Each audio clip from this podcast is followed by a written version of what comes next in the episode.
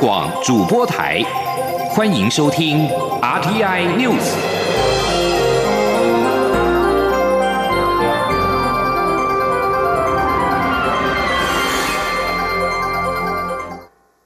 听众朋友您好，欢迎收听这节央广主播台提供给您的 RTI News，我是张顺祥。首先把新闻焦点关注到国际。英国政府近日宣布，境内出现二零一九冠状病毒疾病的新变种病毒株。意大利卫生部二十号证实，已经发现国内一名患者感染了这种更具传染力的变种病毒株。意大利卫生部表示，这名患者和他的伴侣近日从英国搭机返回意大利，目前两个人正进行隔离。卫生部长还说，为了因应英国的二零一九冠状病毒疾病的新变种病毒株，意大利暂停来自英国的班机入境。而在英国出现二零一九冠状病毒疾病的新变种病毒株，传染力增加百分之七十。根据最新的数据，英国二十号通报新增三万五千九百二十八人确诊。不仅是有记录以来最高单日确诊人数，也是上周同期的将近两倍。欧盟多国二十号纷纷宣布暂时禁止英国的客机入境，包括了爱尔兰、德国、法国、意大利、荷兰跟比利时。而欧盟将在二十一号上午召开会议，商讨统一的对策。根据最新的数据，英国二十号新增三万五千九百二十八人确诊二零一九冠状病毒疾病，而且新增三百二十六人病故，确诊总数来到两百零四万一百四十七例。相较之下，一周前的周日通报确诊数是一万八千四百四十七例，如今暴增将近两倍。英国广播公司报道。英格兰公共卫生署的主任陶艾尔表示，确诊数急剧攀升，相当令人忧心。而英国的卫生大臣汉考克稍早表示，COVID-19 的新病毒株已经失控。陶艾尔还说。英格兰地区绝大多数的新确诊病例出现在伦敦跟东南部地区，但是还没有办法推断是否与新变种的病毒有关。英国二十号的确诊人数是 COVID-19 大流行以来单日最高纪录，但据推测，今年春天第一波疫情爆发的时候，应该有过更高的感染率，只是当时筛检能量不足，因此没有呈现实际的数据。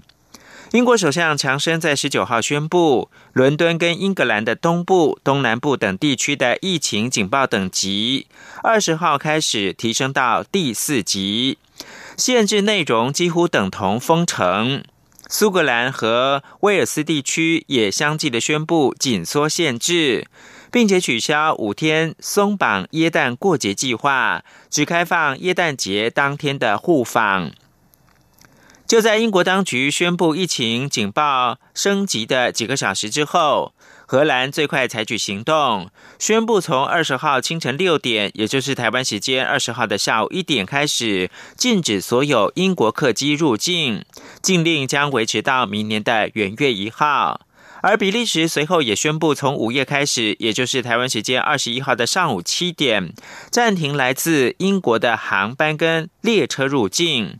意大利的外长也在脸书宣布，政府将签署文件暂停英国客机入境。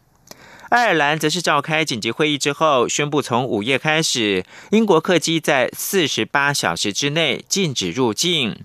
德国则是宣布，从午夜开始禁止英国客机降落，但货机可以继续的运行。法国从午夜开始暂停所有跟英国的交通联系，将实施四十八小时。奥地利也计划要禁止英国的客机入境，目前正在研拟相关的细节。英国出现二零一九冠状病毒疾病的新变种病毒株病例之后，德国、荷兰跟比利时等欧洲多个国家寄出对英国交通的禁令。欧盟二十一号将召开危机应对会议，协调一致的措施。欧洲理事会一位不愿意具名的官员二十号晚间向媒体表示，欧盟成员国已经针对向英国采取的交通禁令措施进行交流。二十一号，欧盟将召开危机应对会议，进一步讨论，以协调出一致性的措施。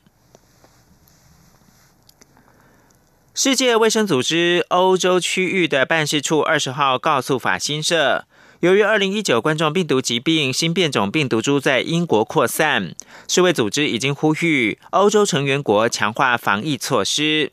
根据世界卫生组织，在英国以外，丹麦也通报了出现九起新病毒株的病例，荷兰有一例，另外有一例是出现在澳洲。世卫组织欧洲区域的办事处发言人说。欧洲各地疫情传播的速度剧烈而且广泛，各国必须要加倍采取控制跟预防的措施。国际媒体报道，英国出现新冠病毒的新变种病毒株，传播速度比之前高出了七成。台湾是否可能因此限制英国的航班入境，受到关注。指挥中心发言人庄仁祥在二十号表示。目前台湾采取的边境措施，仍是入境必须要居家检疫十四天，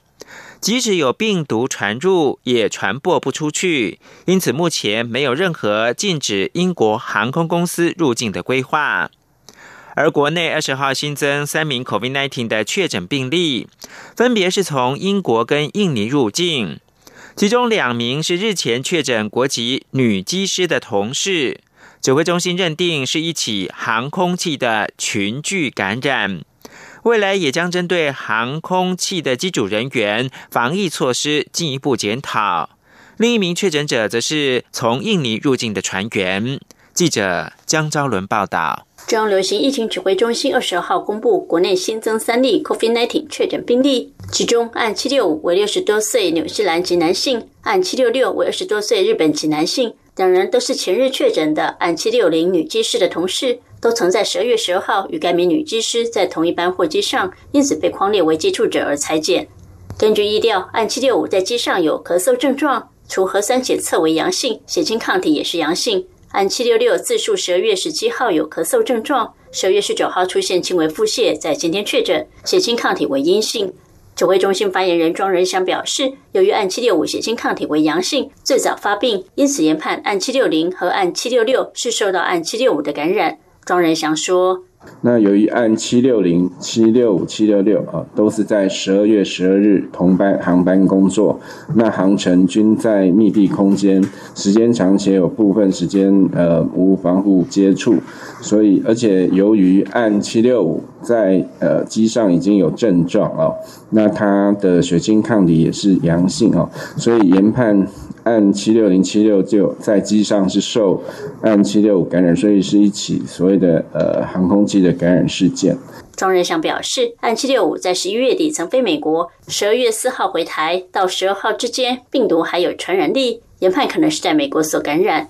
由于按七六五八号到十一号在国际航空机组人员管控措施规定的居家检疫期间仍外出，指挥中心正在展开相关疫调，也请警政系统进行组织协寻。庄仁祥透露，该起航空器群聚事件共框列八十九人需裁减，目前已经裁减五十四人，其中有十九人 PCR 检测阴性，两人检测阳性，还有四十一位还在检验当中。血清抗体部分，目前裁减五十五人，只有按七六五是阳性，其余还在检验中。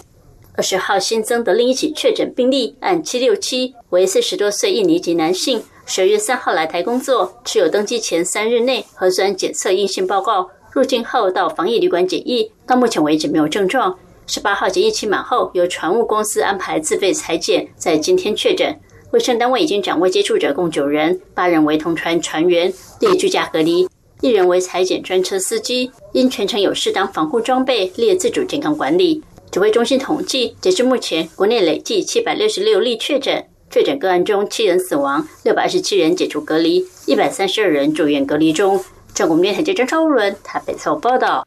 位在桃园市芦竹区的旭富制药公司工厂，二十号中午发生火警，入夜之后还是没有扑灭。桃园市消防局表示，因为燃烧面积大、温度高，被波及的其他工厂有大量的易燃物，预计要到今天二十一号才能够完全的扑灭。生产羟氯喹宁原料药的旭富药厂发生火警，中央流行疫情指挥中心发言人庄仁祥说，目前羟氯喹宁对治疗 COVID-19 已经不太重要。食药署长吴秀梅说：“这个药厂以外销为主，应该不影响国内药品的供应。”桃园市政府消防局是在昨天中午接获报案，表示芦竹区海湖里一家工厂发生了火警，有火焰冒出以及大量的报案电话，消防正在抢救。附近民众表示听到声响，随后就看到浓烟直窜天际，数公里外都能看见。所幸邻近的桃园机场航班的起降没有受到影响。南回铁路电气化二十号全线通车，出席通车典礼的蔡英文总统表示，南回铁路电气化通车之后，不只有助于台东跟屏东之间的往来，也有助于东部乡亲的观光。身为屏东人的蔡总统，更是大推南回铁路上面的双东海岸线美景，邀请民众一起来体验。历经多年的施工，环岛铁路电气化最后一里路南回铁路电气化二十号正式通车，未来搭乘台铁和高铁环岛只要九个小时，全程搭乘台铁环岛十一点五个小时。象征台湾进入到环岛铁路一日生活圈，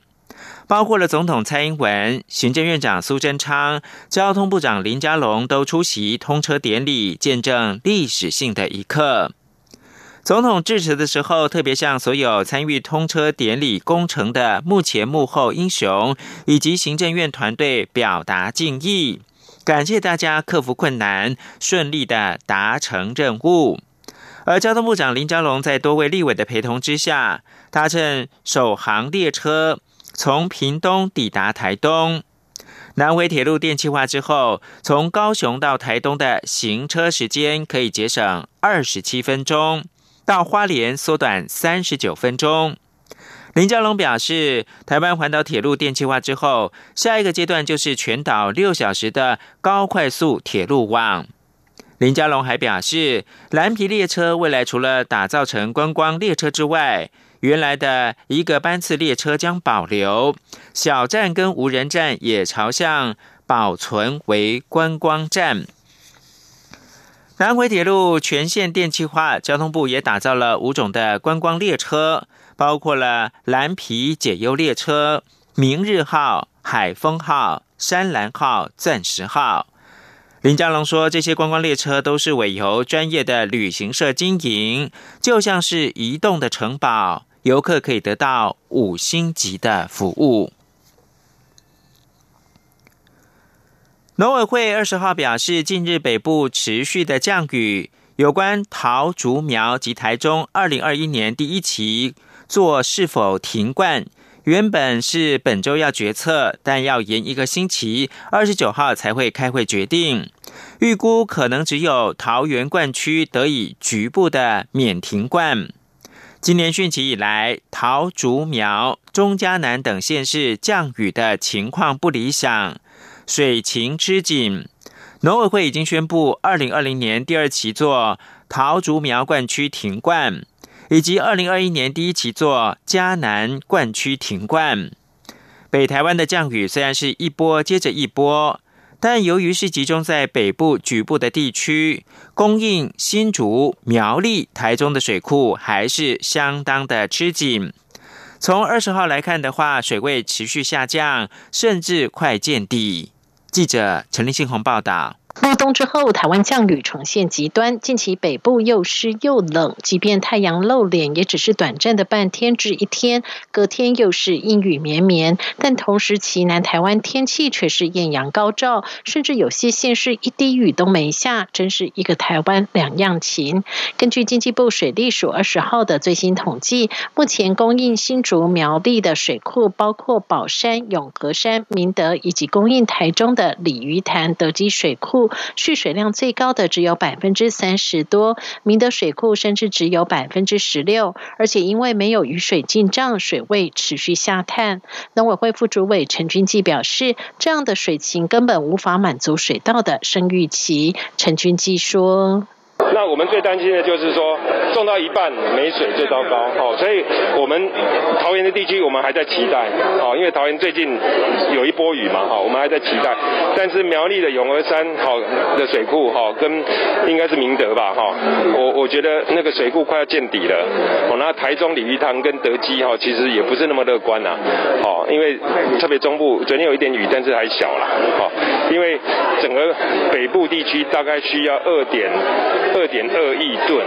二点二点三亿吨，现在 total 里也不过一点二左右，还差了将近有一亿吨呢。面临极端气候，陈俊基也表示，急降雨跟干旱变成常态。目前农委会也正建构规划，搭配五 G 时代来临，导入智慧化水门的监控。过去是水工控制，且得透过电话告知哪些水门得开关，但透过农委会各单位结合成的水资源站情室系统，要开或关哪几个水闸门，瞬间可达成，如此就能有效调度水的利用。目前停灌决策是。最不得已的作为，但未来可以有效透过减量、分区轮灌的方式，让水资源有效调度，农民损失也能减到最少。中央广播电台记者陈林信鸿报道。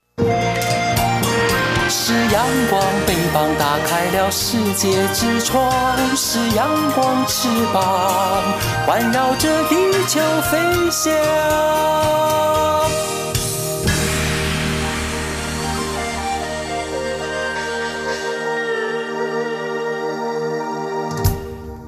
现在是台湾时间清晨六点四十六分，我是张顺祥，继续提供新闻。富邦金公开收购日盛金案，引发立委质疑，与日盛金背后的大股东中国明天系集团创办人邵建华有关。金融监督管理委员会回应，目前已经约谈了拥有日盛金最多董事的建群投资负责人陈明达，了解是否为中资。针对此疑，富邦金二十号晚间回应说，规划这个公开收购案跟明天系集团没有任何的关系。富邦金投资哈尔滨银行与厦门银行也跟明天系集团无关。富邦金控十八号宣布，将以每股新台币十三元公开收购日盛金控超过百分之五十的股权，成为首例金金并。却也引发日升金大股东建群投资是不是中资，以及中国明天系集团创办人邵建华是否为建群投资实质控制人的质疑。金管会表示，目前已经要求陈明达补件证明为港资，同时受到疫情的影响，要与另外两名加拿大籍人士进行视讯，了解相关的情况。根据金管会去年底公布的股东持股透明行动方案，要求大股东申报持股的时候，必须要揭露其背后的实质受益人或者是最终的控制权人。官员强调会持续的追查。国防部二十号表示，中共山东号航空母舰所属的四艘兵力，十七号从辽宁的大连港起航南驶，并在二十号经过台湾海峡之后，继续的向南边航行。国军也派遣六艘舰船、八架次的各型机舰来监控。国防部晚间发布新闻稿表示。中共山东号航空母舰以及所属的四艘护卫兵力，十七号从辽宁大连港起航南驶，二十号航经台湾海峡之后，继续的向南边航行。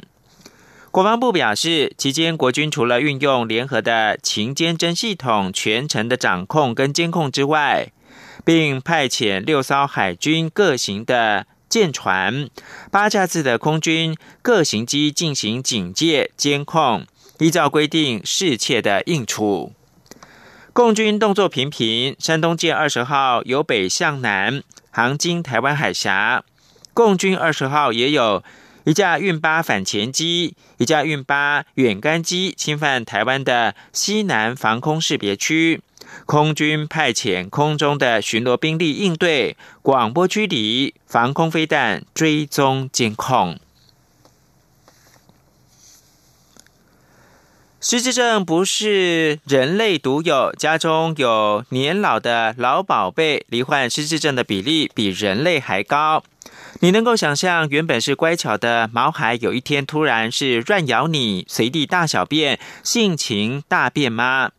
新北市的动保处首创全国宠物长照政策，比照人类提供完善的长照服务，让年长的毛宝贝在人生的最后一段路能够走得舒服，而饲主也能够获得喘息的机会。记者刘品熙的专题报道。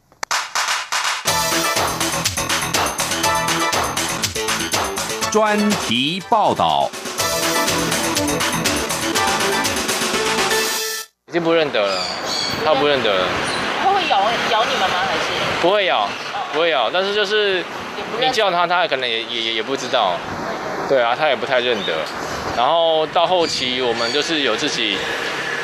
喂他吃饭，但是喂都是用那个塞的塞食物，嘴巴打开，然后用那个手指这样塞进去，不然他不会吃。或者是我们放水放在它的前面，它也不会喝，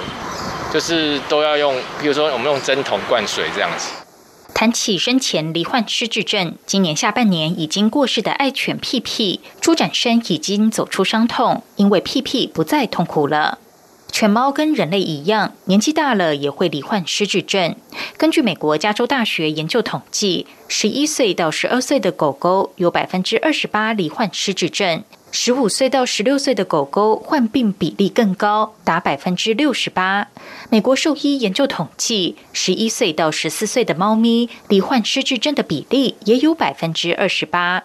有些失智的狗狗会作息日夜颠倒，随意吠叫，认不得主人，甚至出现攻击性。圣安动物医院兽医师洪毅说：“失智的狗，大部分刚开始都是焦躁。”他就好像一些情绪上有一些跟以前不不一样，然后再来会有一些行为上的改变。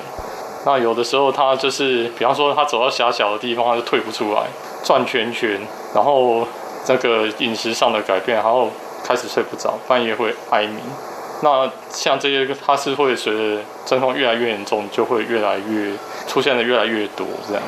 高龄宠物的失智率比人类高出数倍。加上狗狗每增长一岁，等于人类老化四五年。所以，一旦犬猫罹患失智症，病程进展快速，在照顾上更是主人的一大负担。专门从事老狗救援的朱展生，在面对失智症的宠物，只能付出更多爱心与耐心照顾陪伴。有时候他们可能睡一睡，不小心尿尿尿到身上了，然后，我们也是要半夜帮他起来洗澡。不然他这样也很脏。后来我们都有帮他穿尿布，啊，但是有时候他们在走的时候尿布会掉，或者是不小心可能有呃撞到，就是说像失智症，它卡住了，卡在那个马桶马桶的那个角角边就出不来了。对啊，那我们有时候也会起来，有时候巡巡一下看他们状况这样子。为了鼓励饲主不离不弃，新北市政府在今年四月发布《新北市动物长期照护服务机构认证及辅导暂行办法》，创全台之先，推出宠物长照政策。目前新北市已经有一百三十家动物医院宠物业者加入。新北市动保处代理处长杨淑芳说：“因为很多饲主会跟我们说，我的狗猫突然。”瘫痪了，可是我不知道，我白天要上班，那可是紧尿或者是那个帮他做一个排泄的动作怎么办？他们就很担心。那现在有些民众就是上班，我就带去，就像托老中心一样，我带去那个长照之家，那我回家的时候，我就把它带回来，因为有些真的很疼他的宝贝。动物医院内本来就有兽医职业，提供长照服务不成问题。至于宠物业者，如果想要取得宠物长照机构认证，必须完成六小时的初阶训练课程，并经考试合格。机构内的设备也有一定规范，包括应该具备清洗消毒设备。二十四小时监视录影，犬猫分开住宿，每十只动物设置专责长照人员至少一人等。此外，新北市动保处也提供宠物长照业者一家一台远红外线灯，让入住就医的高龄毛宝贝能够获得远红外线深层治疗。不少动物医院早就察觉动物长照的需求，因此抢在政府前头，陆续引进许多仪器对症下药。中蒙动物医院院长郑汉文表示，包括水疗、电疗、超音波、镭射、针灸等，都是进行复健、减缓疼痛常使用的器具与方法。我们有对有有水疗的，有水疗机。那水疗机一般是在做复健用，比如说老年动物啊，它有关节退化啊，或者是行动不便啊，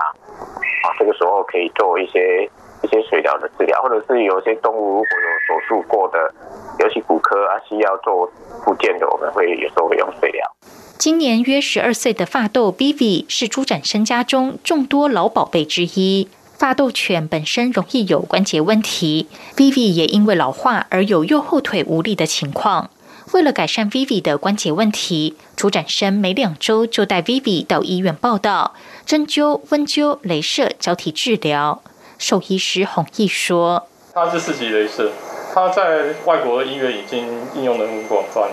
那我们这几年在台湾的话，也是很多医院都有进。那这个在作为那个疼痛的止痛效果，还有一些，比方说一些瘫痪啊，一些内科疾病，效果都还蛮好的。这是镭射光，然后这些镭射光照到组织之后，会让组织产生一些自我修复的一些机制。”哎，它会放出一些组织组织的一些那个物质，然后让组织能够修复。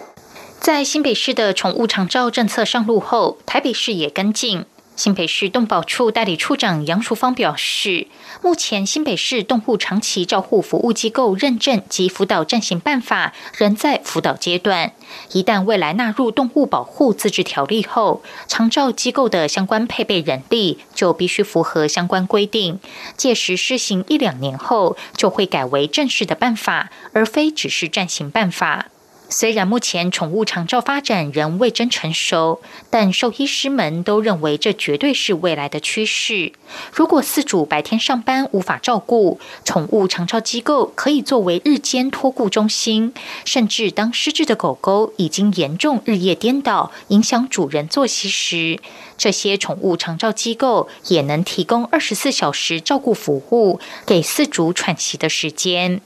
宠物只是饲主生活的一部分，但饲主却是宠物的全部。毛宝贝终其一生不过短短十几二十年，老了也像人类一样，需要无微不至的照顾与呵护。物理治疗可以舒缓毛宝贝的生理不适，而主人陪伴到最后一刻，则能让毛宝贝安心的走完生命最后一段路。我觉得一定会累的啦，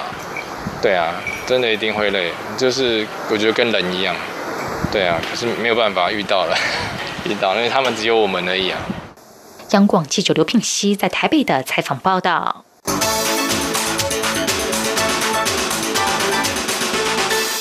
印尼政府要求雇主负担移工部分的安置费，本周将与台湾首次进行工作阶层的沟通，讨论双边协商的内容等细节。正式的协商渴望在年底前举行。中华民国驻印尼代表处二十号受访表示，印尼政府本周将与劳动部以线上会议的方式召开工作层级的会议，时间还没有敲定，等待工作层级会议确认之后，才会正式的协商。如果没有意外的话，正式协商极可能在年底前举行。印尼海外移工安置暨保护局在七月提出，由印尼政府以及海外雇主分担移工输出成本的政策。印尼初步决定是在二零二一年的元月十五号启动。以上新闻由张顺祥编辑播报。